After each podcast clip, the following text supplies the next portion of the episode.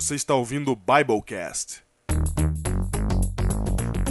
Podcast do site confissõespastorais.com.br. Eu sou o pastor Diego Barreto, pastor associado na Igreja da Alvorada, em São Paulo.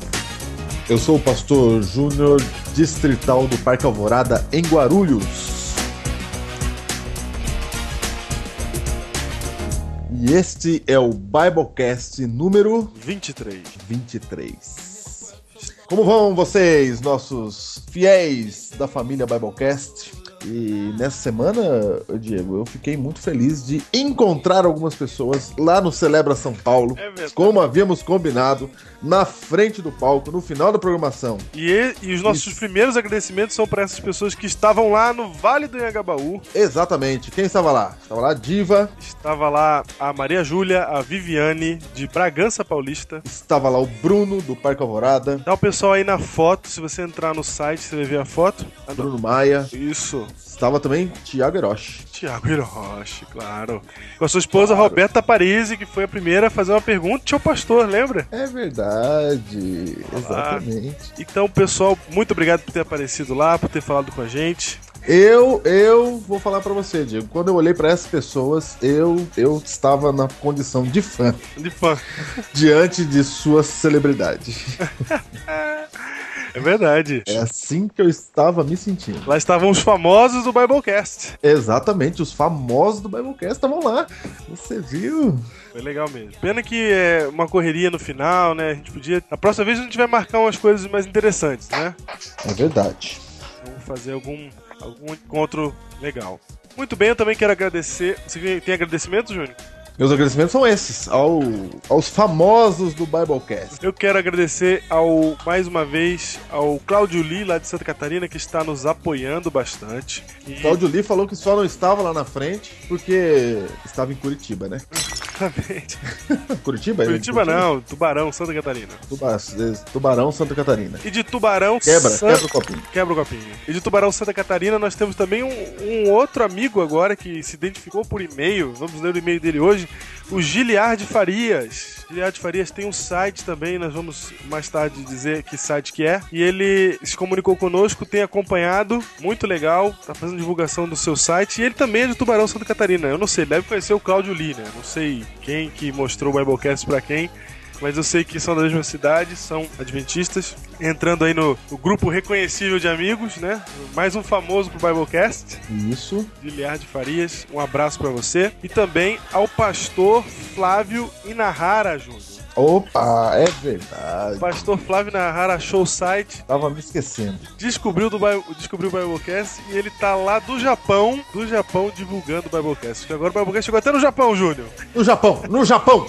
Pá! Música de Japão. Do outro lado do mundo. Do outro lado, um abraço aí a nossos irmãos japoneses, viu, Pastor Flávio? Verdade. Um abraço, que Deus abençoe aí nossos irmãos da Igreja Adventista aí no Japão. Isso mesmo. E nós vamos entrevistar o pastor Flávio, já estamos marcando aí as coisas, pra você saber como é que é a vida de um pastor no Japão, né? Como que é ser um missionário num lugar como o Japão. E quero também agradecer as pessoas que fizeram os comentários e estão respondendo à promoção, né? Promoção que, que fala sobre o que você acha que deve ser feito na sociedade jovem, no Ministério Jovem hoje em dia. Qual você acha que pode ser a solução e qual você acha que é o maior problema. E muitas pessoas já se manifestaram, né? a maioria dos famosos do Biblecast, mas é, queremos que todos participem. Se tem uma ideia, tem um insight aí do que, que você acha que pode ajudar a resolver o problema do Ministério Jovem hoje, qual que é o maior problema do seu ponto de vista. E nós então vamos dar um livro para as duas melhores respostas. O que quer dizer as melhores respostas? Eu e o pastor Júnior estávamos discutindo isso. O que que quer dizer?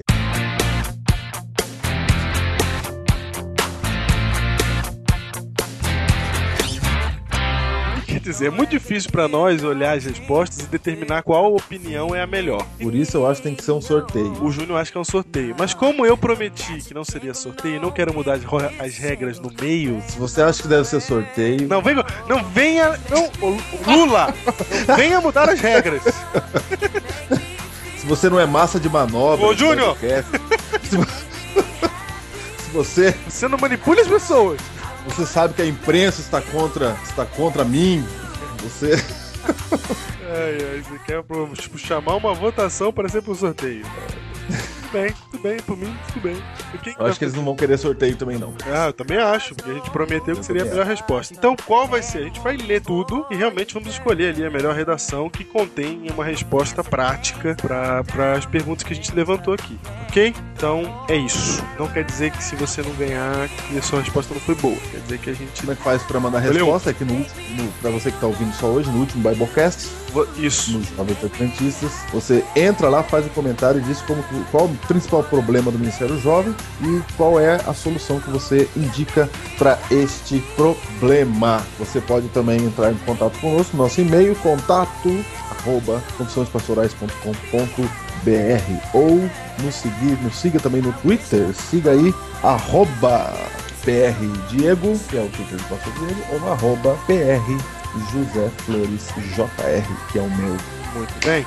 Twitter. Lembrando que essa promoção não vale pro e-mail, só vale pros comentários direto no post do Biblecast número 22 da semana passada. Ah, é?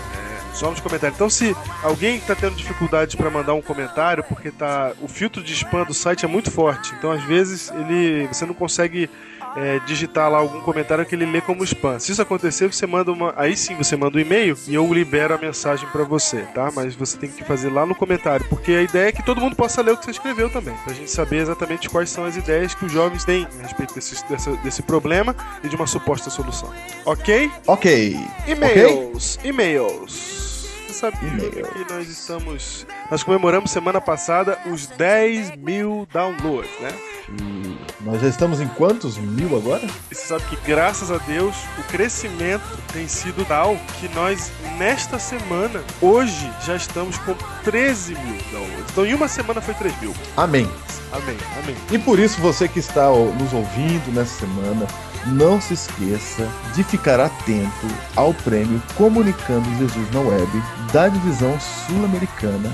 Nós estamos inscritos lá na categoria blog e eu não sei se já começou a votação. Eu ia falar isso agora. Também não sei. Vou lá olhar, vai falando. Não, porque eu tô esperando começar a votação do Comunicando Jesus na Web. E assim que começar a votação, você, por favor, vote. E nós queremos colocar toda a família Biblecast aí para ganhar esse prêmio Comunicando Jesus. Porque, Diego, quem faz esse nosso site realmente são as pessoas, né? Os e-mails que mandam dúvidas aí. Exatamente. O prêmio, a edição 2010 ainda não começou, ainda tá em fase de inscri- inscrição aqui. Mas você vai lá olhando no site. Vai olhando. Ô, Diego. Oi, Inscreve de novo, tá? por quê? Vai ficar bem, vai ficar bem inscrito. Pra ter certeza que tá inscrito, né? Inscrito. Tá bom, tá bom.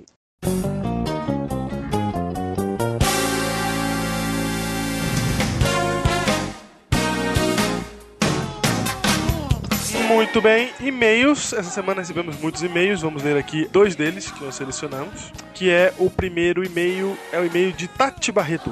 Olha só, Tati Barreto é minha vizinha. É verdade. Minha vizinha. Eu vou ler, diretora de jovens aqui da Igreja Central de Guarulhos. Disse ela: Olá, pastores. Sou a Tati Barreto, líder de jovens da Igreja Central de Guarulhos. O Alexandre, que tem frequentado nossa igreja agora, indicou confissões pastorais. O Alexandre, nós já mandamos um abraço aqui para ele, né? Porque o Alexandre membro ali da minha igreja em Vila Isabel está frequentando a Igreja Central de Guarulhos agora. Segundo ela, ele comentou sobre o Biblecast e a semana passei a ouvir todos os disponíveis. E ela disse que amou! Diz que está aprendendo, se divertindo e que achou muito bom. Muito bem. Diz ela, parabéns pela ideia, parabéns pelo projeto. Irei indicar com certeza. Ah, muito bem, Central de Guarulhos. Ela disse que não é algo simples de fazer, que dá muito trabalho e pede pra gente não desistir. Você sabe, Diego, que são essas frases, É. são essas frases que tem feito o Biblecast sair toda semana. Verdade. As pessoas não acreditam, elas pensam que toda semana a gente vem com essa conversa, né? Mas é que é toda semana a mesma história. Desde abril, nós estamos no 23, né? É, 23, mas já foi, foi ao ar 25, porque nós tivemos dois, duas partes Bs, isso. não é? É isso aí. Então, nessas 25 semanas, eu creio que quase a metade delas a gente disse: essa semana não dá. Não vai dar, não vai sair, não deu tempo, não dá. E cada dia que a gente fala isso, a próxima é mais nervosa que a gente fala assim, não, essa aqui não dá. Não, não dá. Essa semana, gente, não tem o que fazer. Aí a gente tá desistindo de fazer e lê um e-mail desse aqui. Sabia, Tati, que o seu e-mail essa semana É, o seu e do Giliard que eu vou ler agora. Mas é, são os responsáveis por esse Biblecast estar no ar agora. Foi, eu falei assim, eu, eu, eu vou ficar sem dormir, mas eu vou fazer esse negócio. E agora? Foi, não, nós estamos. Dormir pra quê? Dormir pra quê? Dormir pra quê depois de quê? e-mail Você desse? sabe que eu, tenho, eu tive tanto compromisso essa semana que pra eu sobreviver a eles, eu botei na cabeça que Jesus vai voltar na- no domingo à noite. Então eu tô trabalhando como se Jesus fosse voltar domingo à noite, entendeu? Isso aí eu entendo. Domingo à noite, Então é ele isso, um vindo ou não vindo, eu vou falecer. Mas teve Biblecast, por isso um abraço especial a Tati Barreto. E bem-vinda aí à família Biblecast. Isso. E o Giliade Farias mandou dizendo assim: Olá, pastores Diego Júnior, parabenizo vocês pela iniciativa do Biblecast e agradeço a Deus, pois tem levantado pessoas que contribuem com a espiritualidade e o conhecimento bíblico. A Igreja Adventista tem um vasto material em áudio na internet e o Biblecast vem a somar com qualidade e criatividade. Já estou divulgando em meu blog e ele colocou aqui o blog dele. Você vai lá dar uma olhada no blog dele que vale a pena, hein? Nós vamos colocar na nossa barra de links, a gente está criando uma nova barra de links com blogs realmente relevantes e o blog do Giliade Faria já entrou, não porque ele citou a gente, mas porque o blog dele é legal mesmo. ensaioprofético.blogspot.com ensaioprofético.blogspot.com É um site legal e ele fez um post sobre o Biblecast muito interessante em que ele, ele ouviu o que a gente falou, ele leu no site, ele fez uma síntese que quando eu e o Júnior lemos, a impressão que a gente teve é que a gente que escreveu aquele post. Ele define muito bem o que é o Biblecast, etc e tal. Inclusive, se você quer divulgar o Biblecast pra alguém, eu recomendo que você passe o post do link dele, porque já explica tudo lá. Tem um resumo do que é e tem um link com, pro, pro nosso site, pra página que tem todos os Biblecasts. Então vale a pena. É, E ele diz assim: Eu estou tentando, pensando em fazer algo do gênero também. Ele pensa em fazer também algo do gênero do podcast. Deus abençoe, abençoe nesse ministério e a vida de vocês. Um abraço. Legal, Giliardi Santos de Farias, de Tubarão, Santa Catarina. Um abraço e bem-vindo à família Biblecast. E vamos então ao livro de hoje.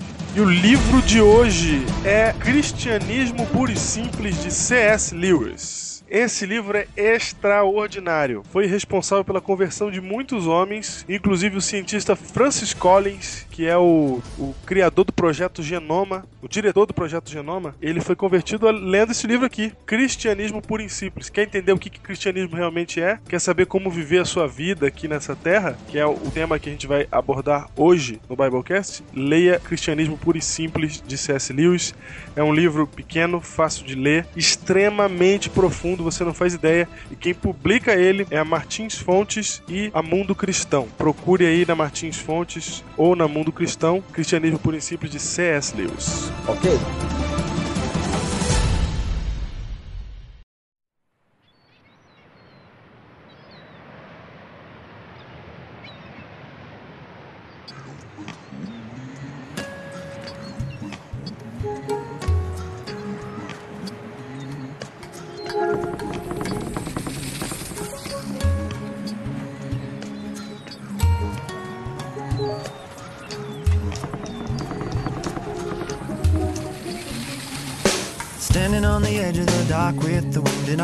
Faces.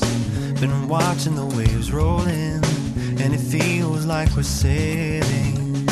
And now Russell chimes in with his youthful imagination. What if we saw him there, walking out on the water? No time for splashing around in shallow theology. He just invited me out into the deep simplicity. E o tema de hoje, Júnior, O tema de hoje é Em Busca da Felicidade. Em Busca da Felicidade. Mas esse não era o tema original, né? Não era. O tema original era. Tudo é vaidade. Tudo é vaidade.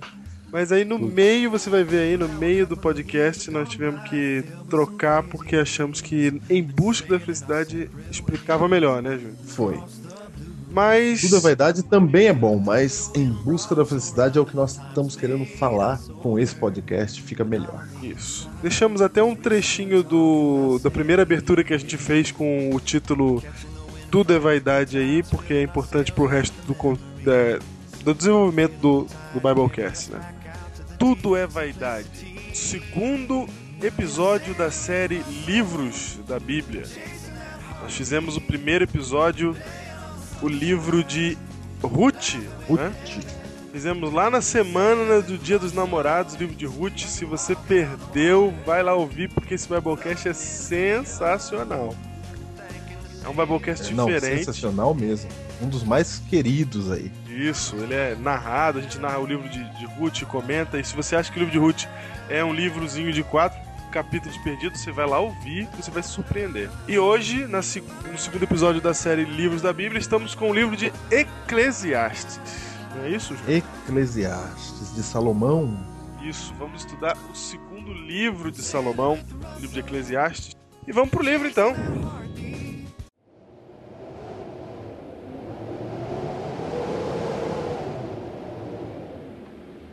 Vamos pro livro. Você sabe que esse livro aí, quando você, quando você lê o livro de Eclesiastes, você toma um choque. Eu não sei se você já leu o livro de Eclesiastes. Parece que se, se você tem depressão, você se identifica com Salomão lendo Eclesiastes.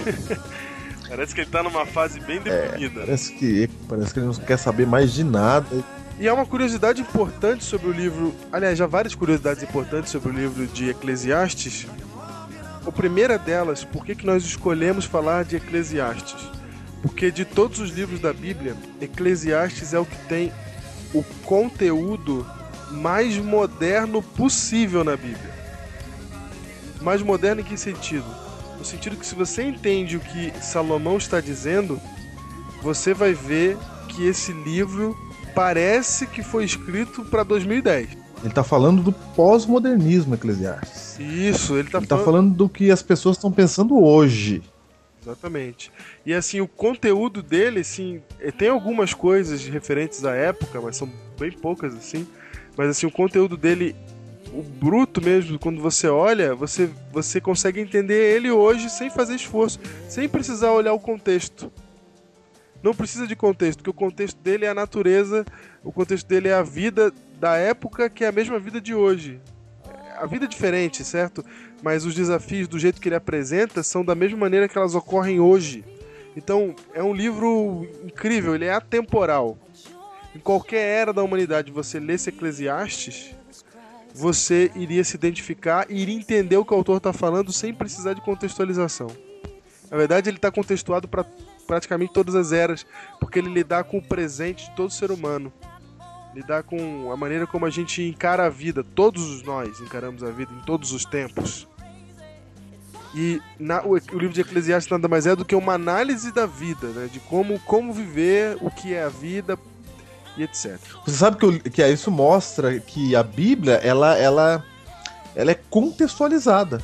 Ela é, até hoje, não é? A Bíblia, ela, ela fala do que é importante para nós hoje. Isso é um milagre. Você sabe que o comentarista Max Gering, que fala, que fala na, na Rádio CBN também, ele tem comentários lá, ele usou o livro de Salomão para dar conselhos empresariais para os dias de hoje. Inclusive o vídeo vai estar no post aí para você poder ver. Exatamente. Então, o interessante é que aí ele pega textos da Bíblia e não parece a Bíblia. Parece uma palestra de Max Geringer para o mundo empresarial. Isso.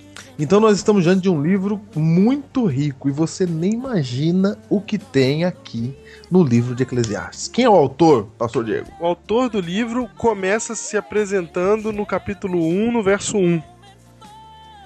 Diz assim: Palavra do pregador, filho de Davi, rei de Jerusalém. Olha aí. Filho de Davi, rei de Jerusalém, quem foi? Salomão. Salomão. E o nome do livro de Eclesiastes tem a ver exatamente com essa primeira frase que, que inicia o livro, que é a palavra do pregador. Porque o nome do livro em hebraico é Kohelet, que significa pregador. É a mesma palavra usada ali para pregador. E aí foi traduzida, né? é, vem do grego eclesiastes. Eclesia é assembleia, né, que é quando as pessoas se reúnem ali. E eclesiastes é o nome do pregador que fala essa assembleia. Então, o título é O Pregador, seria. Ou seja, Eclesiastes é um, ser, é um sermão. Isso, é um sermão, Né? exato. O livro de Eclesiastes é um sermão. né, vindo de Salomão, que era um sábio, né, reconhecidamente. Então ele ele está apresentando isso, ele está ele tá mais ou menos dizendo assim, olha, isso aqui é o que eu tenho para dizer para vocês. Isso aqui é o que a minha sabedoria tem para vocês. Então ele está pregando isso. E ele está fazendo isso pelo seguinte, porque deixa eu te explicar uma coisa. O livro de Eclesiastes, né, Júnior? Ele foi escrito na segunda fase da vida de Salomão. Porque Salomão ele tem duas fases. A primeira fase em que ele de- Deus pergunta para ele o que, que você quer e ele fala eu quero sabedoria. E aí Deus concede a ele sabedoria e ele tá ali firme com Deus e ele escreve o livro de Provérbios, que ele escreve na juventude dele. O livro de Provérbios ele ele foi escrito na juventude dele, tem muitos, muitos, muitos conselhos, muitas ideias sábias que são válidas hoje também. Se você lê o livro de Provérbios, ele está super atualizado. Só que aconteceu é que depois que escreveu o livro de Provérbios, passa um tempo, Salomão ele se apostata. Ele sai da igreja. Ele, ele fica distante de Deus. E E você sabe que Salomão se apostata porque ele se casa com mulheres pagãs, não é? Ele faz alianças políticas através desses casamentos. E aí o que acontece? Ele achava que ia continuar firme. Aí você pega o homem mais sábio do mundo na época e ele cai. Cai a ponto de, de oferecer sacrifícios a outros deuses na frente do templo que ele havia construído para Deus. Exatamente. Você tem noção? Ele havia construído o templo para? Deus, né? E a gente está falando de alguém que teve contato direto com Deus, Júnior. Não estamos falando de alguém, não é? É alguém que teve contato direto com o Deus verdadeiro. Pediu a ele sabedoria, Deus concedeu. Então você veja a situação do homem, porque nem o homem mais sábio do mundo que tinha contato com Deus, ele deixou de, da, a sua essência, a sua natureza pecaminosa, né? E ele, em um momento, ele se apostatou. E é possível, Júnior, eu arrisco dizer que a, toda a sabedoria que ele te- te- tinha em mãos, mal administrada pela natureza dele, um segundo sem Deus, eu acho que ela, inclusive, ajudou a causar esse tipo de apostasia. Que é mais ou menos o que hoje a gente tem homens muito inteligentes que não acreditam em Deus, que, que estão contra Deus, na verdade. contra Deus. Só para você saber um pouco da apostasia de Salomão, ele, ele se casa e faz uma aliança com uma egípcia, não é? E essa primeira esposa dele se converte e vem para a igreja e passa a adorar o verdadeiro Deus. Então, na cabeça de Salomão e o, o pai da moça, não é, o rei do Egito, ele, ele ajuda Salomão em várias batalhas. Ou seja, por muito tempo esse primeiro casamento dele com a egípcia foi uma bênção por muito tempo ele, ele eh, trouxe alegrias para ele. Ele começou a achar que quanto mais alianças do mesmo tipo ele fizesse, mais pessoas se converteriam a Deus. E ele começou a pregar o evangelho do jeito dele. Começou, ele tomou a obra de Deus em suas próprias mãos. Diz assim, ó, a, é, a confiança em si mesmo aumentava. Ele procurou executar os propósitos de Deus à sua própria maneira. Ele começou a querer fazer alianças com várias nações pagãs, se casando assim com as suas princesas. E você sabe que você tem que fazer a obra de Deus do jeito de Deus, né? E não do jeito que você acha que tem que ser feita. O mais sábio que você seja, aí, Salomão? penso que é. Exatamente. Ele, ele- então Salomão ele, ele achava que havia dado certo uma vez. Você, jovem, você pode estar ouvindo a gente aí e falou assim, ó. Quando Deus fala que não é pra você se casar com alguém fora da igreja, um jovem sempre diz assim pra nós: "Não, mas eu conheço alguém que que namorou alguém que não era da igreja, trouxe pra igreja e tá aqui na igreja". Salomão pensou a mesma coisa. E por pensar assim, ele caiu. Por pensar assim, as outras mulheres o levaram pra longe de Deus. Você sabe que é muito perigoso você não obedecer a Deus e fazer as coisas do jeito que ele tá pedindo pra fazer. Só só um parênteses aí, não é? Não, mas foi importante para você entender a apostasia de Salomão, porque é o seguinte, quando o próprio rei, que é o representante de Deus no caso do povo de Jerusalém, se apostata, o que acontece quando ele faz sacrifício a outros deuses na frente do templo que ele mesmo construiu, o que acontece é que ele influencia o resto da nação. E muitos se apostataram por causa da apostasia de Salomão. Muita gente se afastou de Deus, passou a adorar outros deuses porque Salomão fez assim. E aí, quando Salomão volta para Deus, quando Salomão percebe que ele o impacto do que ele fez, ele vê que ele causou um grande dano para a vida das pessoas e para o seu império, porque as pessoas agora estão longe de Deus por causa dele. Então, num último esforço na sua velhice já, no último esforço, ele tenta pregar que não vale a pena estar longe de Deus. Começa assim, Eclesiastes capítulo 1, verso 1.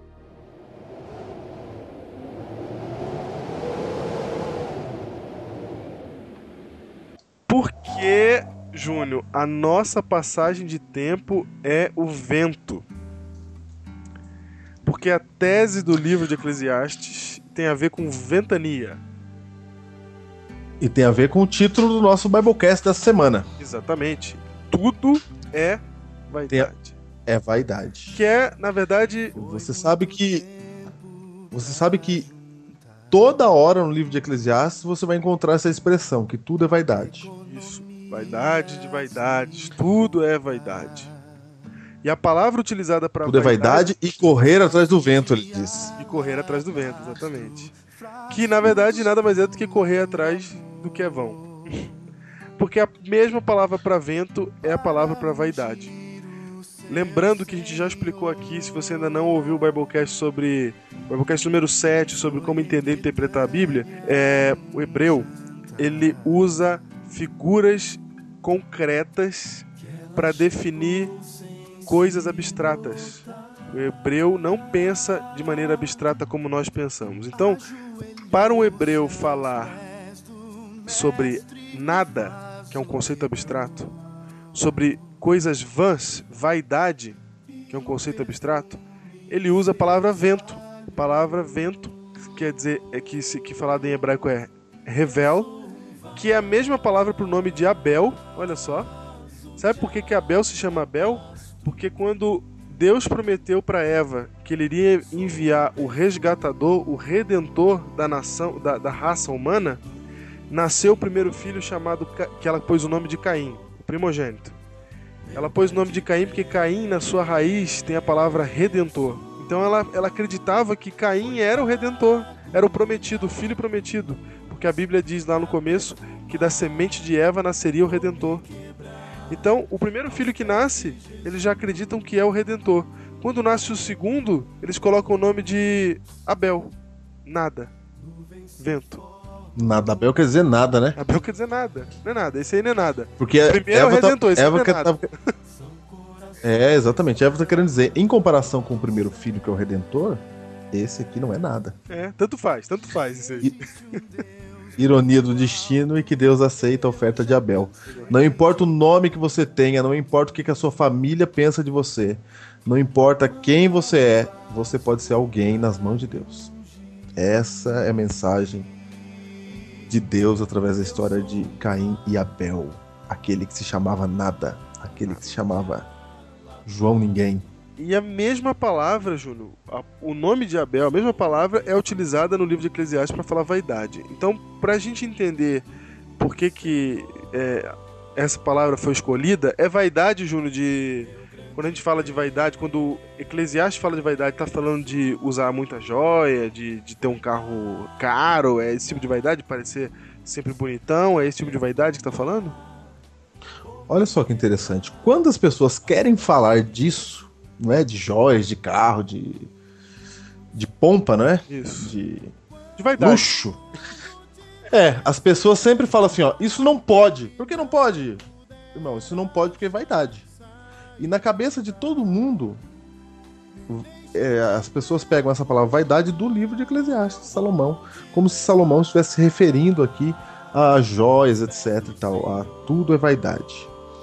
Mas vaidade, na minha opinião, é uma tradução infeliz do termo correto. O termo correto, como o Diego está explicando, o termo correto é nada, é vento. Então, quando ele fala das coisas, ele está dizendo assim: ó, tudo é nada. Tudo isso que eu estou acabando de citar não passa de nada e correr atrás do vento. Ou na nossa tradução para o português Assim, ficou tudo é É vaidade, vaidade. não tá tão errada é que é, a vaidade sofreu semântica, né, Júnior? Porque se você Ah, não, olhar, sim. ela vem do. Mas eu falo para mas eu digo pra vaidade como a gente entende agora. Não, exato, exatamente. Vaidade, você, se eu falar vaidade, você pensa em luxo. A vaidade, como a gente entende agora, não, ela, ela já sofreu uma alteração, ela tem uma- um outro, um significado mais profundo, na verdade. Não é nem que é um outro, porque faz parte, porque você, você é, ter um monte de coisa, você, você viver uma vida de luxo, é nada também. Então, é, faz sentido, sim. Agora, como, como o Júnior tá bem falando, já se perdeu o significado, então realmente é por isso estamos dando essa explicação para vocês. Seria melhor se fosse nada do que se fosse vaidade. Vaidade. Mas se você olhar no dicionário, uma coisa vã é nada. Não tem razão de existir. Exato. E é isso. E, e é o seguinte, então quem escreveu foi Salomão. Quem foi Salomão? Um homem mais sábio de sua época. Se Salomão vivesse hoje, ele seria quem seria hoje? Quem é o mais sábio hoje do mundo? Quem é conhecido como sábio hoje? Boa pergunta. Stephen Hawking. Stephen Hawking é conhecido Stephen como Hawking. sábio. É, ele é conhecido. Tá bom. Tá, tá bom. Vamos, vamos... Do nosso século, do nosso século passado, você que é velho já, você que vem do século passado, né? Não é comigo, vai. Ah, tá. Einstein, por exemplo, né? É, certo. Conhecido como homem sábio, né? Então Salomão Não, era não, isso. no século passado há vários sábios, né, Júnior? Ah, temos, tem- e eu vou falar sábios aqui que eu não concordo com eles em tudo, viu?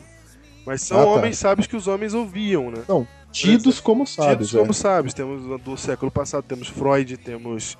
é, temos Foucault, né, francês. Temos é, C.S. Lewis. né, e outros mais. Há vários, né? Do século passado. assim. É porque você, por exemplo, citando Einstein, ele, era, ele, ele também era sábio, né? Muito. É, então. Mas ele Mas o Einstein, entendia mas o mais Einstein, como cientista, né? mas eu digo assim, o Einstein é como ícone de sabedoria. Sim, certo. Como ícone de inteligência, o Einstein é Isso, a figura do é, século quando você- passado. Quando você pensa em inteligência, você lembra da foto ali, com ele com a língua de fora, Não, é isso mesmo. não é? Porque eu tô querendo achar o mais sábio. Certo. Assim era Salomão. Tanto que os reis de todos os lugares vinham ter com ele. A rainha de Sabá veio falar com Salomão, porque ela tinha ouvido falar da sabedoria e queria ver de perto. É. Então as pessoas vinham de várias partes do mundo para que Salomão desse solução para seus problemas. E ele dava mesmo. Ele conhecia sobre botânica, ele conhecia. Salomão conhecia as coisas. Ele era sábio mesmo. Não, é quando Deus ele, ele dá poder para umas pessoas, eu vou falar para você. Sansão, né? É, o mais O forte. mais forte, né? É, Salomão, o mais sábio. é- Esse, Moisés, o mais manso, né? é, eles tinham realmente uns dons absurdos mesmo. E- Era isso. E Salomão era um desses. Ele era um gênio. Um gênio. Muito à frente gênio. de seu tempo para ele poder estar falando comigo hoje em 2010. Muito à frente de seu tempo. Toda essa sabedoria não poupou Salomão de se afastar de Deus, mas foi se afastando muito, hein, gente? Não é pouco, não. Ele se afastou muito. Vamos pro texto. E agora, e agora, exatamente, e agora nós temos aqui um relato das mãos deste homem, depois que ele viveu tudo isso, depois que ele passa por tudo isso, no fim de sua vida ele faz um sermão. E eu creio que esse sermão tem a ver conosco hoje.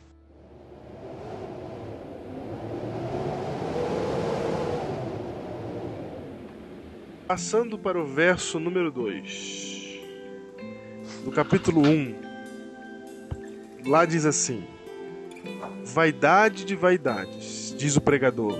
Vaidade de vaidades, tudo é vaidade. Que proveito tem um homem de todo o seu trabalho com que se afadiga debaixo do sol? Veja que ele começa questionando, né? ele começa falando assim: olha, qual, pra, pra que, que o homem trabalha, né? Qual o objetivo do trabalho do homem que ele faz a tanto custo que se afadiga debaixo do sol, né? Geração vai, geração vem, verso 4, mas a terra permanece para sempre. As pessoas estão aí. Não, vivendo. Salomão, ele, ele, ele, Ele chuta o balde. Ele chuta o balde, mas é, mas é muito interessante porque é isso mesmo. Tem como negar essas palavras? Não tem. Geração vai, geração vem. Hoje você tá aqui na Terra trabalhando, daqui a pouco você vai embora, você não vai estar aqui.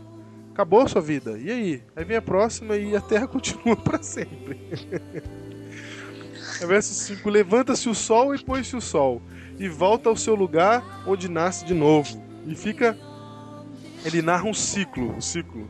O vento vai para o sul, faz o seu giro para o norte, volve-se, revolve-se na sua carreira e retorna aos seus circuitos. Olha como Salomão é sábio, hein, Júnior? Ele fala aqui dos circuitos do vento, que é uma coisa que a gente descobriu há pouquíssimo tempo. Ele conhecia. Ele conhecia já que o vento dá a volta ao mundo. A gente não sabia disso. Quem, quem que sabia disso na época dele? E, e muito tempo depois dele. Muito tempo depois dele, ninguém sabia que existiam essas correntes de ar. Né? Mas ele fala lá, ó, o vento vai para o sul, faz seu giro no norte, volve-se, revolve-se na sua carreira e retorna aos seus circuitos. Olha que interessante.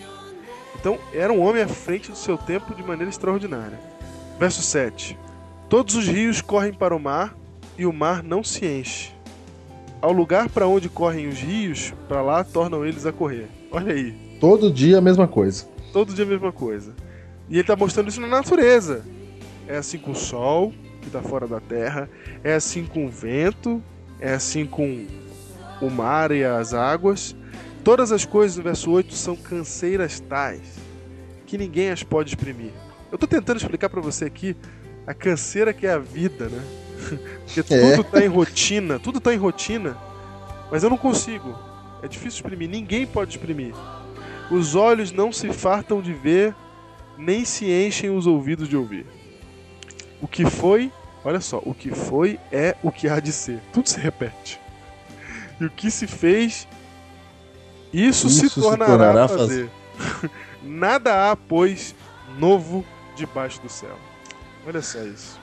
E Olha, Salomão tá falando que não tem novidade, não.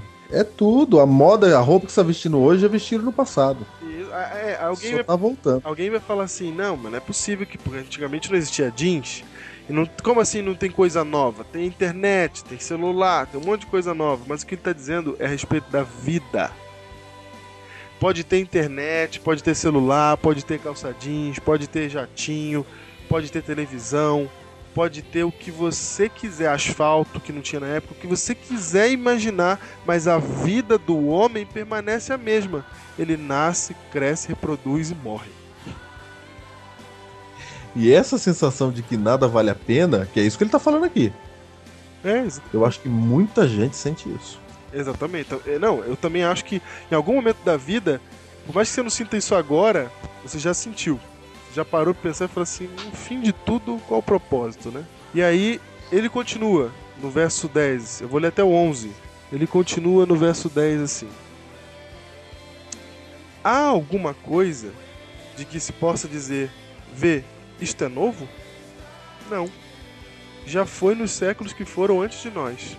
Olha, Já não há lembrança das coisas. E, e lembre-se que ele está falando disso, mas ele está falando no sentido da vivência. Você já viu alguém, por exemplo, assassinato? Existe desde sempre. né? Não tem nada novo. É, ira, a nossa ação, o jeito que a gente age, a depressão, é, é, gente morrendo de doença. É, tudo que tem hoje sempre existiu. Essa é a ideia.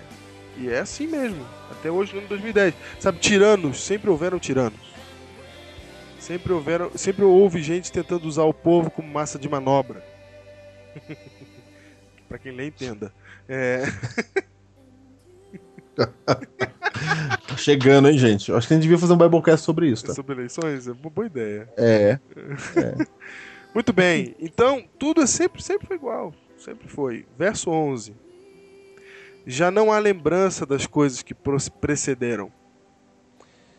E das coisas posteriores também não haverá memória entre os que hão de vir depois delas. Aí você fala assim, mas existe a história. A história conta o que aconteceu no passado. Sim, a história conta as grandes coisas que aconteceram no passado. Mas a verdade é que a sua vida não terá lembrança depois. Mas aí você fala assim, não, mas tem gente importante que morreu que é lembrada. Sim, é lembrada hoje. se, se a Terra durar mais 600 anos, essa pessoa pode ser só um nome escrito num papel. A ideia não, não tá falando de lembrança de, de fatos, de pessoas, de fatos históricos, de pessoas históricas. É da vida em si. Ela passa, é isso que ele tá falando, ela passa, não há lembrança mais, acabou. O que passou, passou, tem um monte de coisa que aconteceu no passado que não vai ser lembrado, que acabou. E o que há de vir também, as coisas posteriores, vai acontecer a mesma coisa com elas. Porque tudo é cíclico, rotina.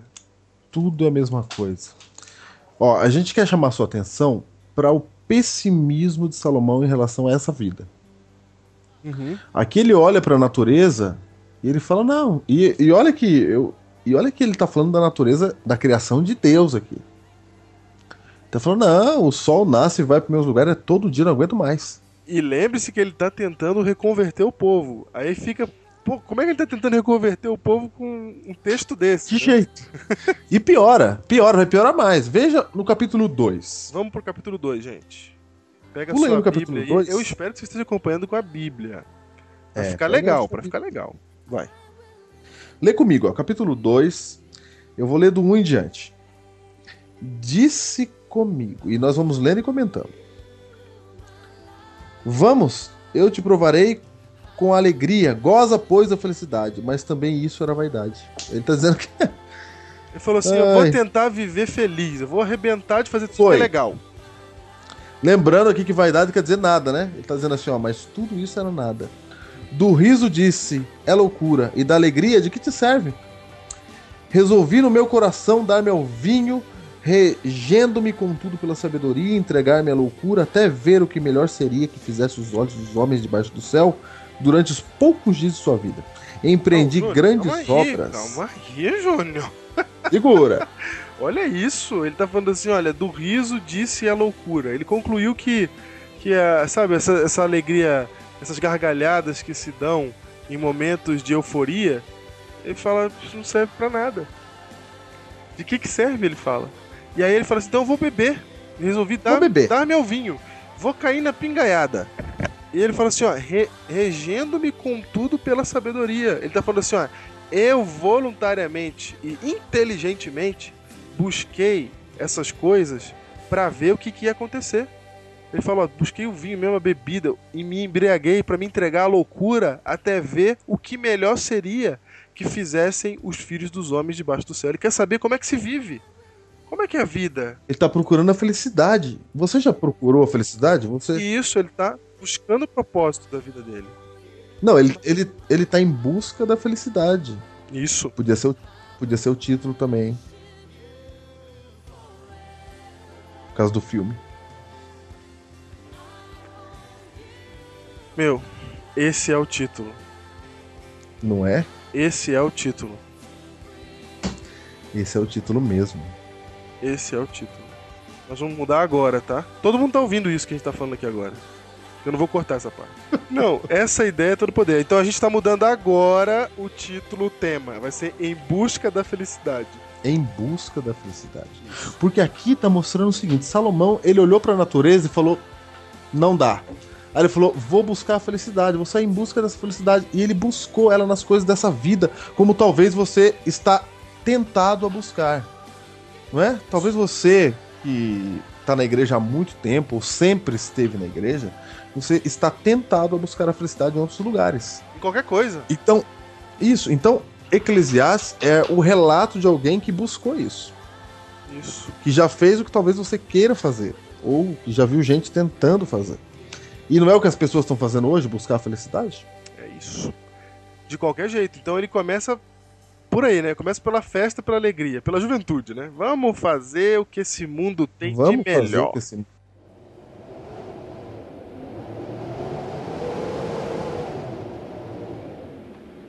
Então, continuando aqui no verso 4, olha ele buscando a felicidade. Diz a Bíblia que ele conta assim: ó, empreendi grandes obras, edifiquei para mim casas, plantei para mim vinhas, fiz jardins e pomares para mim, e nestes plantei árvores frutíferas de toda espécie. Fiz para mim açudes para regar com eles o bosque em que reverdeciam as árvores. Comprei servos e servas e tive servos nascidos em casa. Também possuí bois e ovelhas, mais do que possuíam todos os que antes de mim viveram em Jerusalém. Amonto, amontoei também para mim prata e ouro. Diego, não é isso que as pessoas estão buscando, a Nossa, felicidade? é Essas isso. coisas? É tudo essas coisas aí, ele tinha tudo. Ele tinha lago, ele tinha casa, ele tinha servos, ele tinha prata e ouro. Então olha só, amontoei também para mim tesouros de reis e de províncias. Olha, muita coisa. Que ele ganhava, ele ganhava um presente. É? Sabe o que, não, que ganhava muito. aqui? Sucesso profissional. Não, ele tinha o sucesso. Porque os outros reis das outras províncias davam, davam tesouros pra ele. Significava que ele era respeitado e amado. Provi-me de cantores e cantoras, e das delícias dos filhos dos homens, mulheres e mulheres. Olha só. Mas ele teve tudo que qualquer um dos seres humanos desta terra já imaginou que pudesse ser o caminho da felicidade. Ele tentou, gente, de tudo que tinha de inimaginavelmente que a nossa cultura diz de bom. E a Bíblia fala sem rodeios, e ele fala sem rodeios, né? Das delícias dos filhos dos homens, mulheres e mulheres. Ele tinha fama, ele tinha tudo. Tudo, fama, respeito, ele tinha tudo, sucesso. Ele era o cara na época dele. Olha o verso 9, continuando. Engrandeci-me e sobrepujei a todos os que viveram antes de mim em Jerusalém. Perseverou também comigo a minha sabedoria. Tudo quanto desejaram os meus olhos, não lhes neguei. Olha que coisa.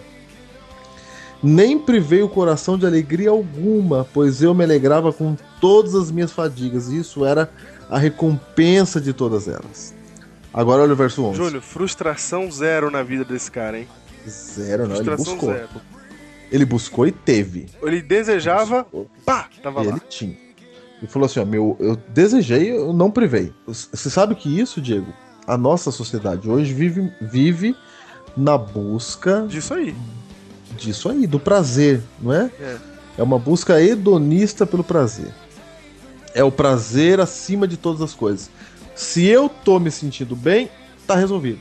Não é assim que as pessoas falam? É. Eu quero é me sentir bem. Então não importa nada, não importa os outros, não importa a sociedade. O que importa é eu me sentir bem. Exatamente. Não, O que Não importa, importa é se Deus, eu não importa nada. não importa nada. Por exemplo, você que é um jovem, por exemplo, quando você busca ficar, por exemplo, com várias meninas, e alguns fazem campeonato, né? Fazem. Com quem fica com mais meninas na mesma noite, você não tá preocupado com elas. Você tá preocupado com você, Uhum. em satisfazer os seus desejos e prazeres. Então, e elas a mesma coisa. Não é? As pessoas quando saem por aí, o que elas querem? Elas não querem ajudar a fazer bem pra ninguém não. Querem se Elas usar. querem, satis- é, exatamente, querem usar para satisfazer seus próprios desejos, para buscar a felicidade. Porque a vida já é tão cansada, né? Já é tão terrível essa vida. Eu vou ficar me privando de mais coisas. Por isso que quando você olha para a igreja, você fala: "Não vou para a igreja". Esse negócio de igreja, meu, eu quero viver essa vida. Eu quero, eu quero, eu quero é, é ser feliz, né? E ser feliz aqui, satisfação dos prazeres. Que é o que esse mundo está dizendo. Uhum. Mas no verso 11 do capítulo 2, Salomão diz que isso, ó, considerei todas as obras que fizeram as minhas mãos, como também o trabalho que eu com fadigas havia feito, e eis que tudo era vaidade e correr atrás do vento. E nenhum proveito havia debaixo do sol. Ele percebeu que tudo aquilo não resolvia o problema dele.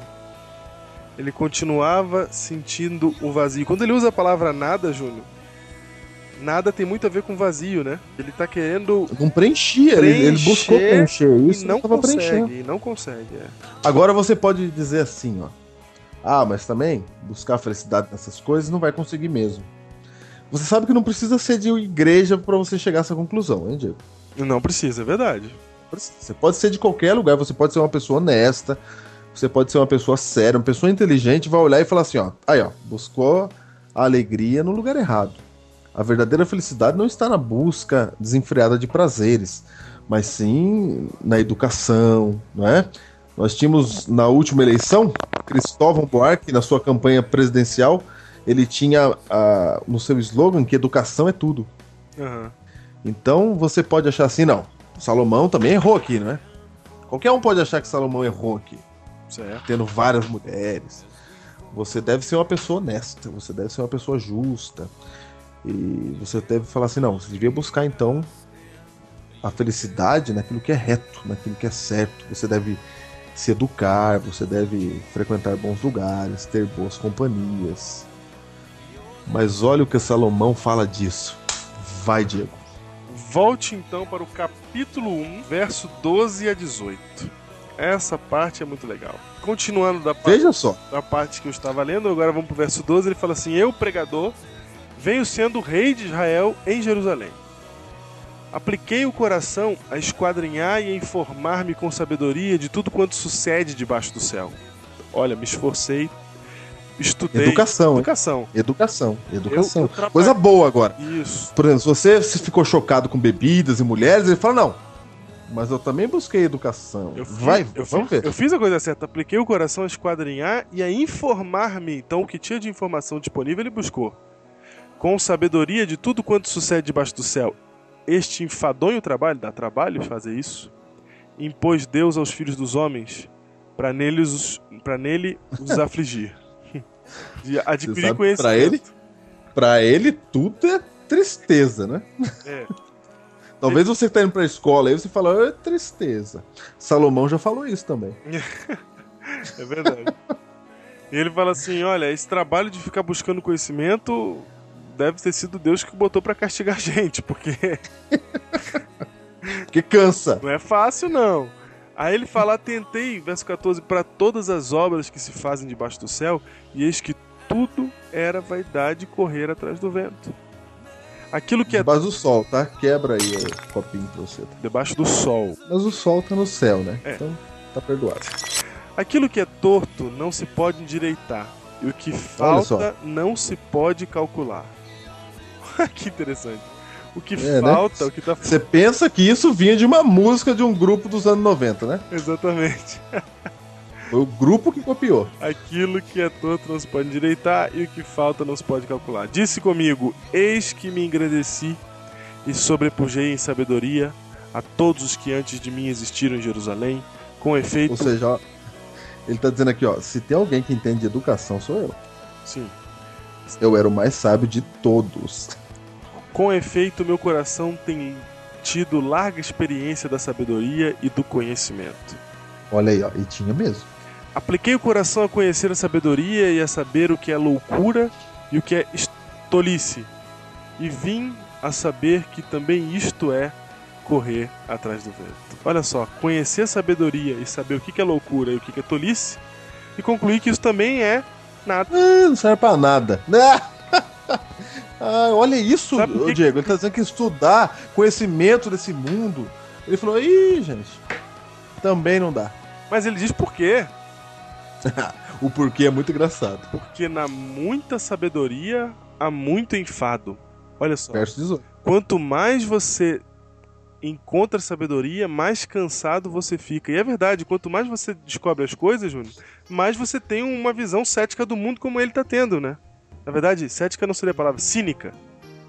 Cínica do mundo Sim. como ele está tendo. Você, quanto mais você adquire conhecimento, mais você entende que as coisas estão erradas. Não é o contrário.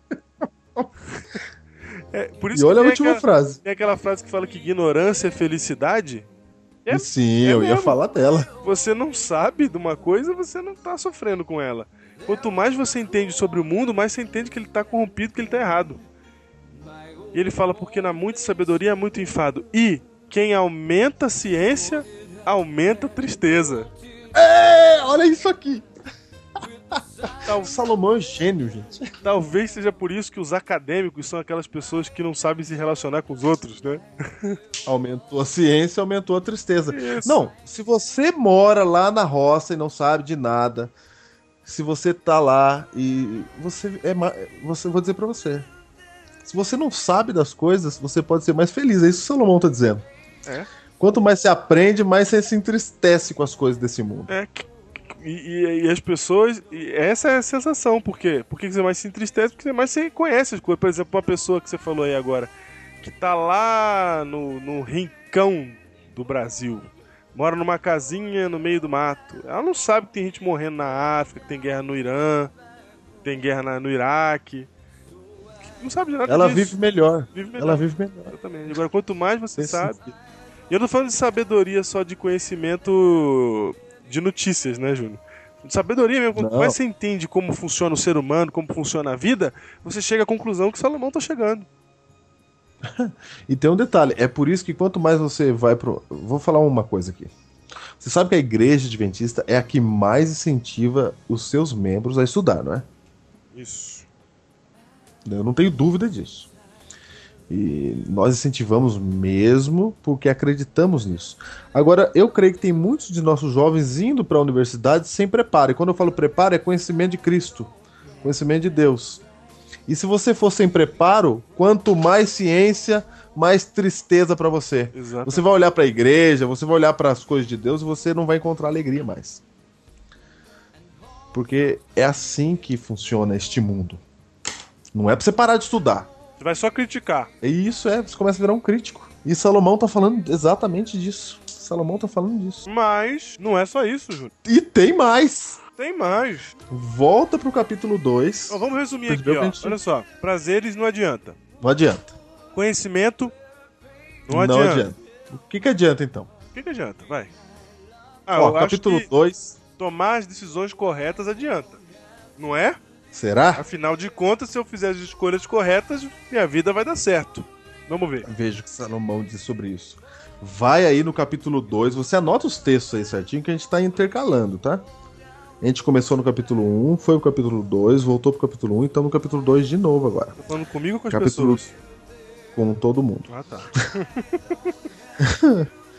Capítulo 2, 12. Olha o que diz Salomão. Então passei a considerar a sabedoria, a loucura e a estultícia. Nós não estamos usando a palavra estultícia porque ninguém tem direito que quer dizer isso. Vamos usar a palavra tolice mesmo. Então vamos lá. Então passei a considerar a sabedoria, a loucura e a tolice. Que fará o homem que seguir o rei? O mesmo que outros já fizeram. Então vi que a sabedoria é mais proveitosa do que a tolice. Ó, opa, ele chegou a uma conclusão. Assim como a luz traz mais proveito do que as trevas. 14. Os olhos do sábio estão na sua cabeça, mas o tolo anda em trevas. Contudo, entendi que o mesmo lhe sucede a ambos. Olha isso! Hum. Pelo que disse eu comigo, como acontece ao tolo, assim sucede a mim, que sou sábio. Por que, pois, busquei eu mais a sabedoria? Então disse a mim mesmo que também isso era vaidade. Pois a. Pois Tanto o sábio. assim, tanto o sábio como o tolo, a memória não durará para sempre. Pois passados alguns dias, tudo cai no esquecimento. Ah, morre o sábio da mesma sorte que morre o tolo. Vai vendo. Não adianta. Ele pensou assim, então se eu fizer as escolhas certas, né? Se eu for sábio, vai ser melhor pra mim. Mas ele percebeu que o tolo que faz escolhas erradas acaba igual a ele. É, sabe que Fernando Pessoa, poeta português, escrevendo com o pseudônimo de Álvaro de Campos, ele escreveu sobre um poema pedindo para você se matar, para você cometer suicídio. Não é? E ele falava: "Por que não te mata? Se você se matar, os que te amam muito vão chorar por você duas vezes no ano, no aniversário de nascimento e no aniversário de morte, mas não vai ser para sempre. No fim, todo mundo acaba esquecendo. Tá aí. Olha isso. tá aí. Se você quiser ler essa, essa, essa poesia, ela vai estar disponível também no nosso post. Opa. Aí está. Mas eu tome cuidado ao ler essa poesia, tá? Por favor. Não, mas eu vou mandar no, no post do meu blog que lá resolve o problema. Não, eu digo assim. Não vai se convencer, tá? Ah, claro, por favor. Se você já tá triste com a vida.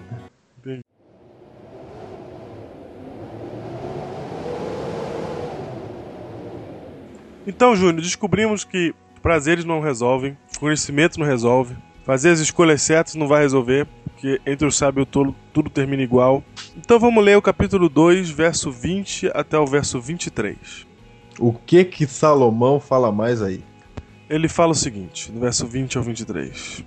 Então me empenhei porque o coração se desesperasse de todo o trabalho com que me fadi- afadigara debaixo do sol, porque há homem cujo trabalho é feito com sabedoria, ciência e destreza. Contudo, deixará o seu ganho como porção a quem por ele não se esforçou. Também isso, então, é vaidade e grande mal. Pois que tem um homem de todo o seu trabalho e da fadiga do seu coração em que ele anda trabalhando debaixo do sol? Porque todos os seus dias são dores, e o seu trabalho, desgosto. Até de noite não descansa o seu coração. E também isso é vaidade. O Diego, eu tô impressionado aqui. Embora pareça que Salomão é o mais pessimista dos homens, O mais depressivo. eu creio que ele não é pessimista, não. Eu creio que ele é apenas. Ele tá descrevendo esse mundo. É, é assim mesmo. Não adianta. Você, você sabe quando a gente fez o Biblecast 19 com o Júlio? Ele falou um pouco disso também. Uhum. Ele falou que. Que ele não encontrava felicidade. E tem um monte de gente aí que, tá, que tem tudo, que tá buscando, que tem fama, mas não tem a felicidade. E tem gente que fala assim, ó, o trabalho edifica o homem, né? Aí ele fala assim, então vamos trabalhar pra ver o que que dá. Ó, no final não dá nada. O que você juntar, vai deixar pra outro. não dá nada no final, gente. Você trabalha, você se fadiga, olha só. Você cansa, você fica preocupado, você nem dorme à noite, ele fala. Você fadiga o seu coração, você fadiga o seu corpo, que ele fala aqui do seu trabalho e fadiga, e do seu coração também, que fica fadigado, porque você fica ali estressado com as coisas que você tem que fazer no seu trabalho. Mas aí, no final de tudo, serve pra quê? Pra nada. Pra nada. Pra nada. Porque no Como é que resolve isso? seu final é sempre igual. E Júnior, depois de tudo isso que a gente ouve Salomão dizendo, ainda tem mais uma coisa pra fechar a boca do saco. O que que é? Pra fechar o caixão, literalmente. Que é Eclesiastes capítulo 3, verso 18 e 19. O que que diz aí? Vamos ler. Diz assim: Disse ainda comigo: É por causa dos filhos dos homens, para que Deus os prove e eles vejam que são em si mesmo como os animais. Olha aí, mas não é aula de biologia aqui não. Olha o verso 19. Porque o que sucede aos filhos dos homens, sucede aos animais. O mesmo lhes sucede. Como morre um, assim morre o outro.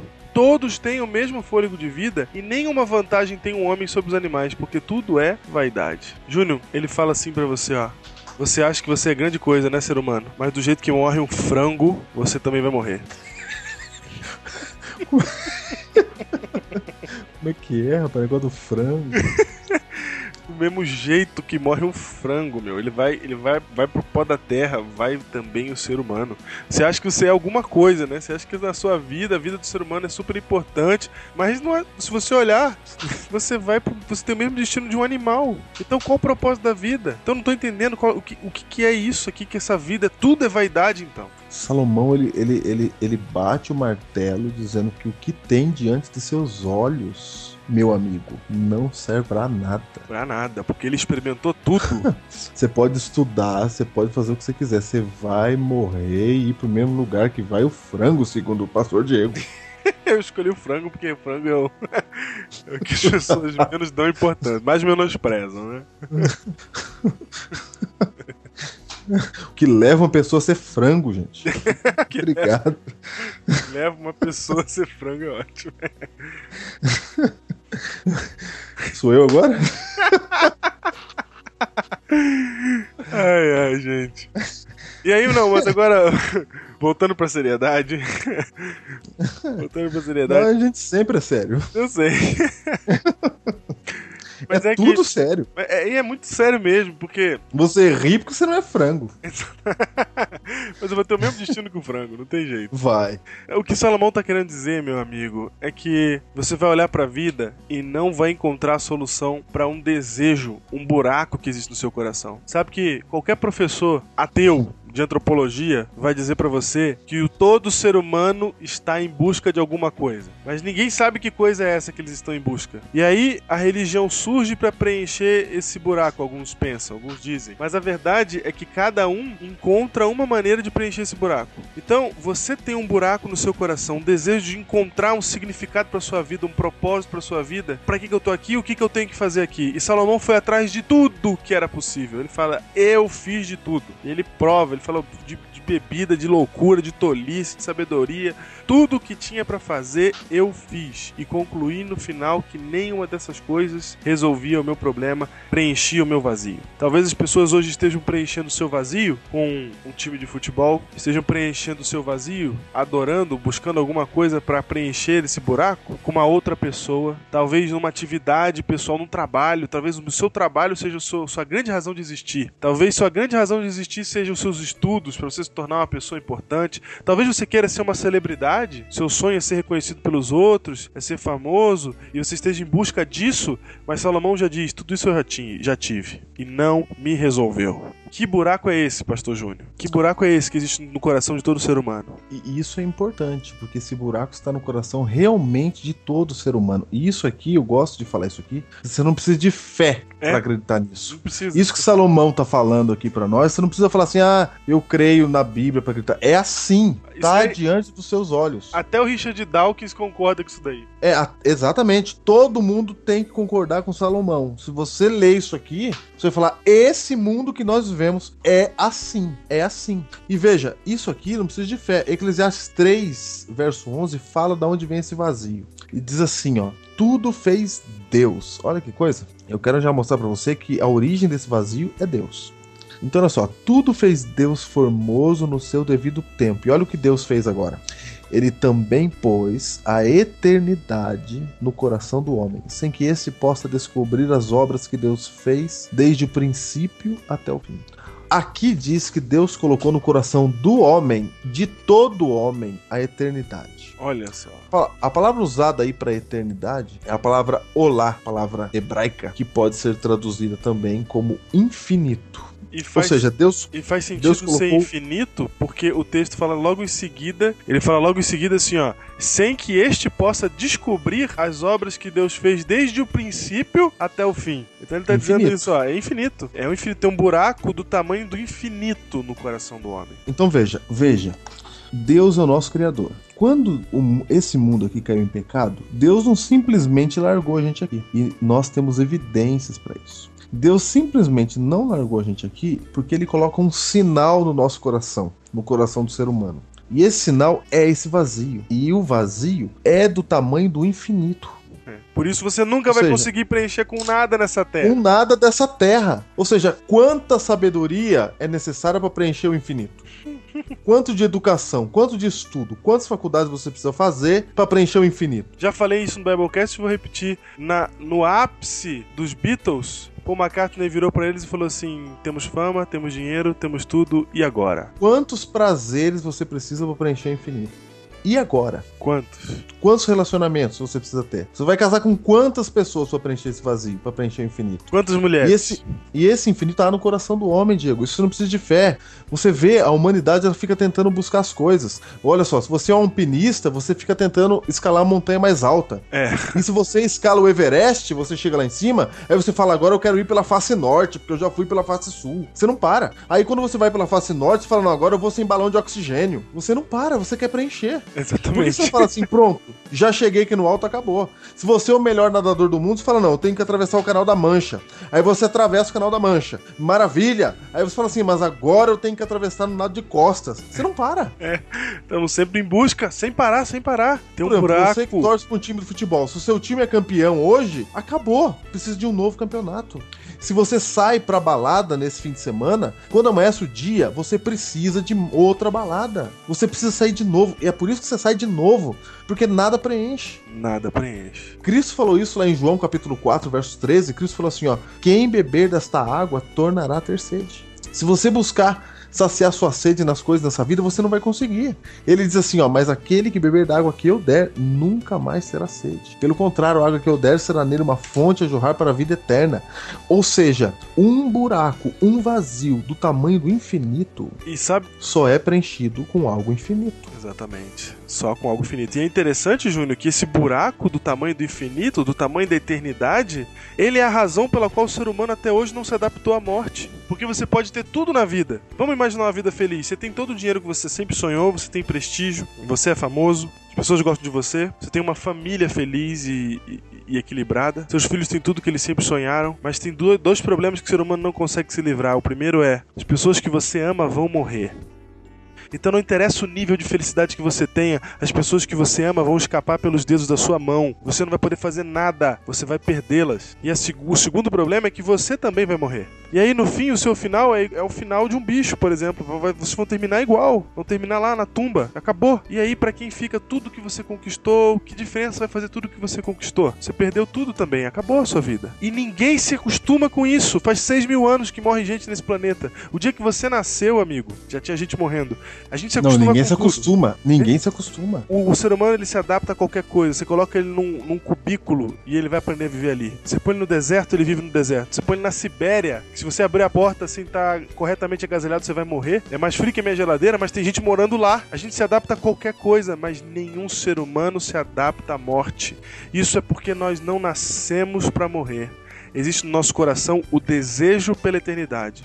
Mas se nenhum ser humano jamais foi eterno, como a gente deseja uma coisa que não existe? Não existe aqui, mas em algum lugar tem que existir, porque esse desejo é real na minha vida. A eternidade ela é real porque eu desejo ela. E eu só posso desejar uma coisa que já existe. E esse buraco no meu coração é a prova de que eu sou filho de Deus. Deus me fez e me fez para ser eterno. Diego, você sabe que isso, isso, por exemplo, Platão já via isso, Sócrates, ele achava que tinha um mundo das ideias. Uhum. Ele procurava preencher o vazio do seu coração. E Diego, Salomão dá a solução para isso aqui? Claro que ele dá. Porque ele fala assim: tudo é nada. Porque nessa vida, nada será capaz de ocupar o tudo que tem no seu coração, que exige o seu coração. Então, depois de dissertar sobre essas ideias, como você bem disse, Júnior, qualquer um que não tem fé consegue entender, e é isso que eu acho genial. Gente, se você quer pregar para um ateu, aprende Eclesiastes e mostre isso para ele. Porque são argumentos que independem de fé. A vida é assim. Para todo mundo.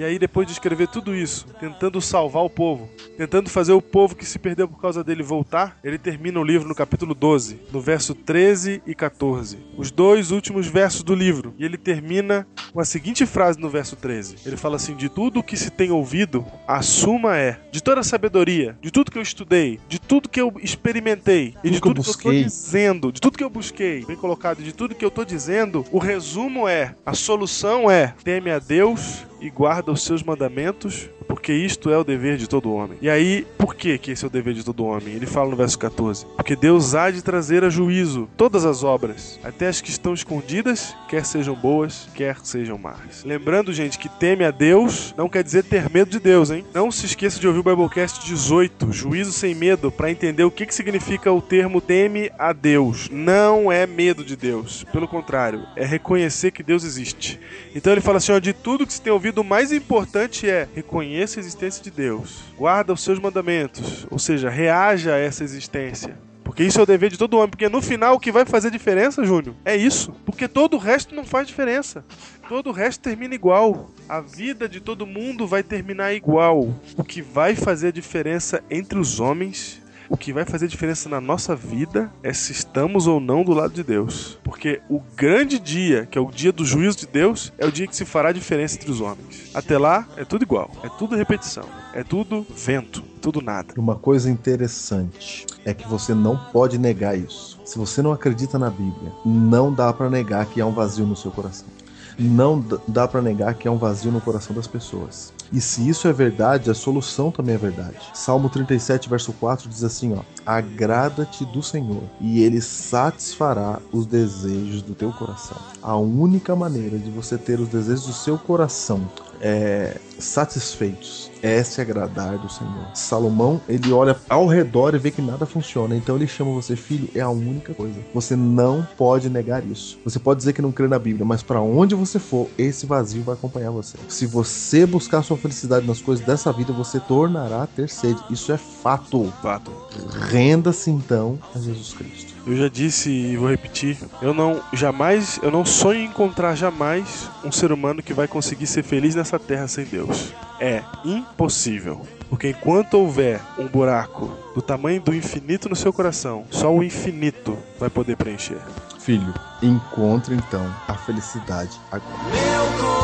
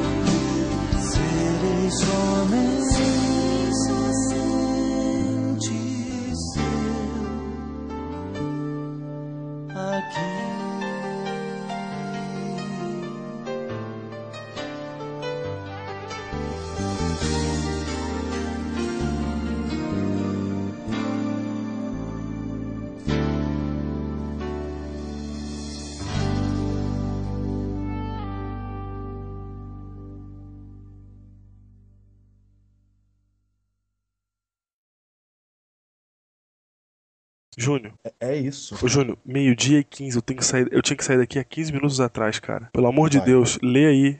Fa- chama a indicação do livro aí.